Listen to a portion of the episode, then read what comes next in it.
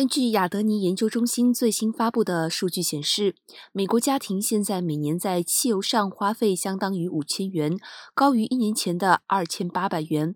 该公司指出，五月十六号当周，全美的汽油价格达到了创纪录的每加仑四点五九元。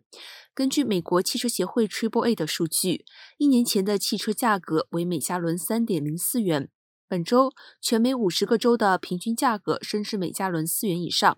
世博会周三的报告称，全美平均油价现在为每加仑四点五七元。周二公布的四月份零售数据出人意料的强劲，四月份零售额同比增长百分之八点二。